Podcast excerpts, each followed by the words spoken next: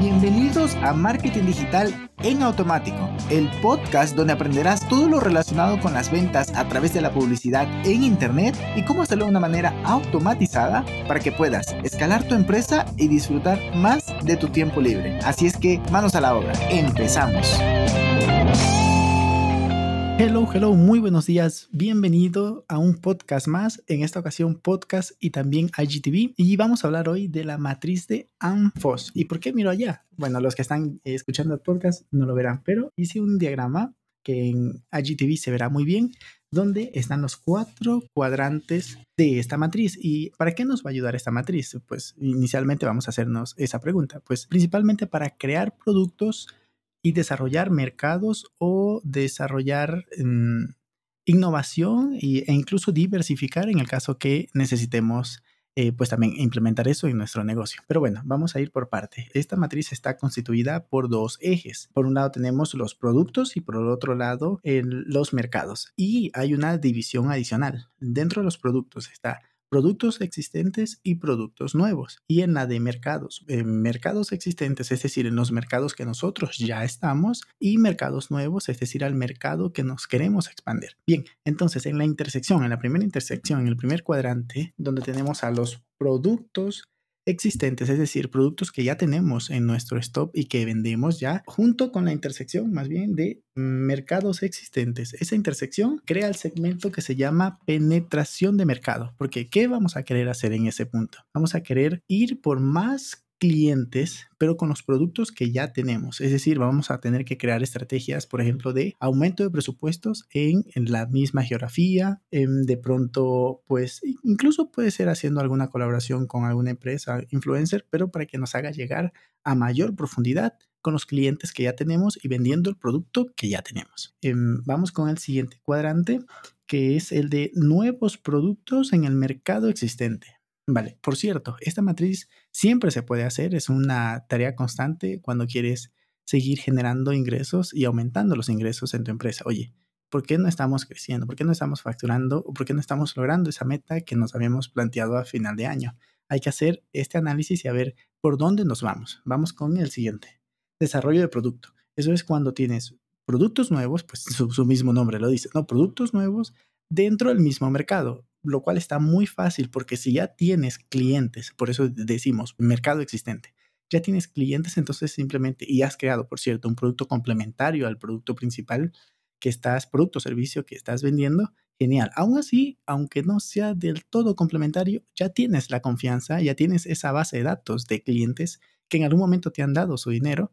Entonces puedes decirle, ah, mira, también tengo este otro producto y como ya te digo, confían en ti, será un poco más fácil generar esas ventas. Por lo que es, muy interesante cuando tienes, por cierto, tendrás que eh, destinar algún capital para desarrollar ese nuevo producto. Aún así lo podrías hacer con crowdfunding. ¿No sabes qué es crowdfunding? Crowdfunding es cuando no tienes un producto creado y nada más creas un prototipo, lo pones en alguna plataforma, aunque no es estrictamente necesario, pero, pero lo pones en alguna plataforma como Kickstarter, como eso es en Estados Unidos, o como Berkami en España, y lo que haces es que pones allí tu prototipo y haces una promesa a los mecenas, se llaman mecenas, los interesados en tener que ese producto se haga realidad y ellos ponen el dinero, más o menos como que te financia, por eso se llama crowdfunding. Un montón de personas van a financiarte, ya sea por 5 dólares, 50 dólares o lo que tú pidas, 500 dólares o mucho más, y ese grupo de personas van a reunir, por ejemplo, si lo que necesitas son 25 mil dólares para desarrollar ese producto,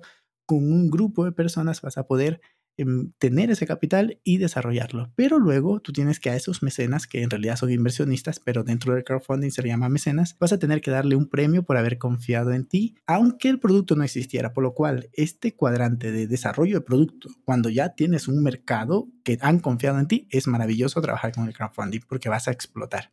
Uno de mis mentores lo hizo y fue la primera campaña de crowdfunding que participé, bueno, la primera y la única que participé Em, él quería 15 mil euros y llegó a 76 mil euros, si mal no estoy, en, bueno, en, los las primeras horas, en los primeros días, como dos o tres días, eh, cumplió su meta y en los 30 días que tuvo activa la campaña, superó, pero por muchísimo, su meta. Así es que es muy interesante enfocarse así. Bien, vamos al siguiente cuadrante que es el desarrollo de mercado. ¿Qué significa este?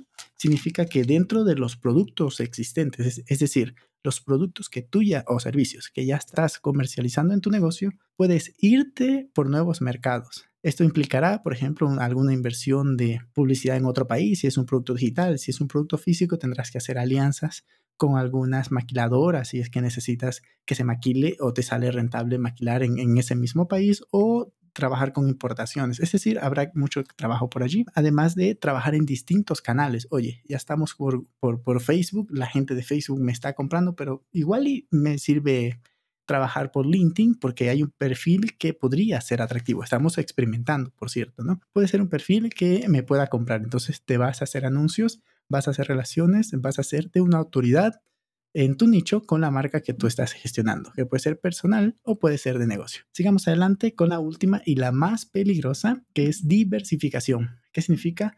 Eh, crear productos nuevos para mercados nuevos. Esto es lo que hizo en algún momento Apple. Apple estaba en el mercado de celulares y tenía un producto, ¿no? De usuarios de celulares. No es lo mismo luego de ir y crear un Macintosh. Pero fue al revés, perdóname. Primero creó la computadora, pero luego, vale, ya tengo usuarios de computadoras y tengo un producto computadora. Pero en cambio, lo que hizo fue a diversificar, creó un producto nuevo para un cliente nuevo, porque no necesariamente el que utiliza computadora va a utilizar su celular, aunque sabemos que Apple fideliza y hasta van a vender carro, carros, perdón, y la gente va a comprar por decir yo uso Apple. yo también puedo ocasionalmente, más bien parcialmente decir que soy usuario de Apple, porque no uso iPhone como teléfono principal. Bien, entonces diversificación es lo más peligroso porque tendrás que invertir en un producto que no lo tienes afinado, pero además en un mercado que no conoces. Así es que te la estás jugando doble. Tendrás que, tendrás que hacer de pronto varios focus group, de pronto algún design thinking para poder llegar al producto que ellos verdaderamente están queriendo, sabiendo que nada de eso será real hasta que lo pones en el mercado pero em, si le aciertas, mm, será, será una gran explosión, pues en el mejor de los casos. Pues nada más, hasta aquí el podcast, pero ahora también IGTV y me está gustando mucho porque interactúo con la cámara, puedo gesticular y alguien lo va a ver en el caso de que lleguen hasta esta parte, por supuesto que sí, así es que déjame un comentario si te gustó este formato y lo seguiré haciendo. Un abrazo digital y hasta la siguiente semana. Bye bye. Y hasta aquí el episodio de hoy. Sé que esta información va a ser de gran utilidad para tu negocio, por lo que te pido que lo implementes y lo compartas con alguien que sepas que también le va a ayudar.